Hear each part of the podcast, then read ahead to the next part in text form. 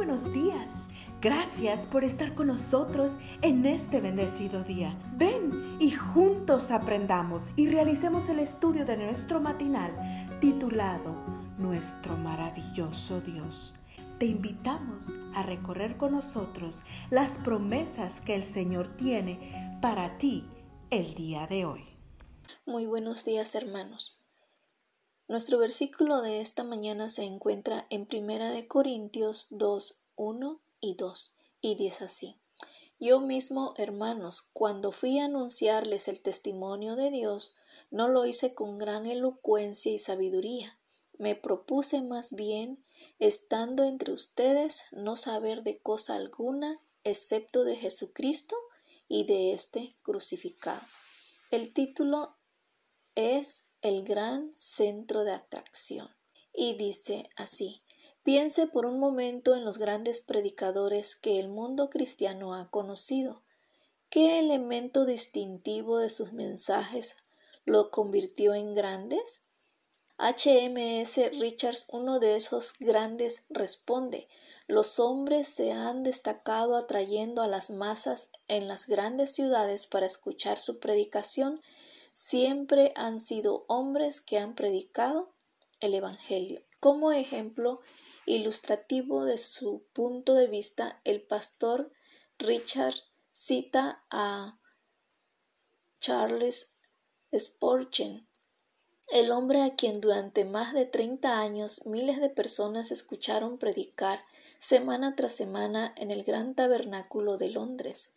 ¿Qué factor en particular hizo que una pequeña congregación que con dificultad lograba reunir a unas 200 personas, con el paso de los años llegar a reunir miles en cada servicio, incluso los jueves por la noche?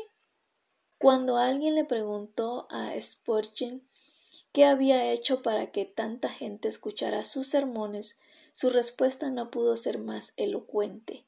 Yo lo único que hago, dijo, es predicar el Evangelio. Son mis feligreses los que traen a otros feligreses.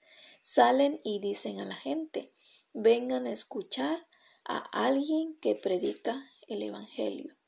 ¿Qué hay en el Evangelio que atrae con tanta fuerza a hombres y mujeres de todas las edades, razas y clases sociales?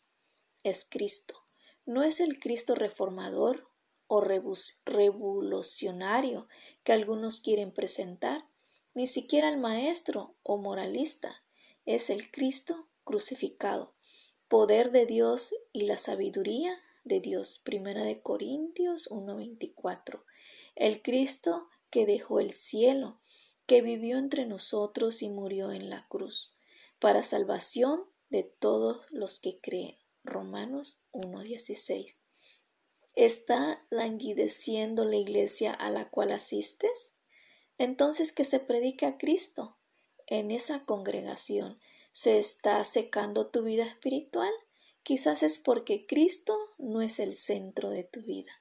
Dijo el Señor Jesús, y yo cuando sea levantado de la tierra, a todos atraeré a mí mismo. San Juan 12:32 levantémonos la cruz del Calvario bien en alto, y el resultado será que Cristo se convertirá en el centro de atención. La gloria de su nombre será nuestra mayor gloria, y los atributos de su inmaculado carácter serán el motivo de nuestra adoración. Oremos, hermanos. Gracias, querido Señor Jesús, por morir en mi lugar en la cruz del Calvario. Quiero hoy y siempre levantar bien en alto esa cruz, de modo que solamente tú seas el gran centro de atención. Señor, que hoy vivamos mostrando esa luz y que reflejemos ese amor en nosotros también, Señor, para que otros puedan ser también atraídos a ti. Perdona nuestros pecados en esta mañana y dirígenos. En el nombre de Jesús. Amén. Es un privilegio que sigas acompañándonos cada día. Gracias. Gracias Dios por darnos la tranquilidad necesaria para enfrentar los retos, alegrías y dificultades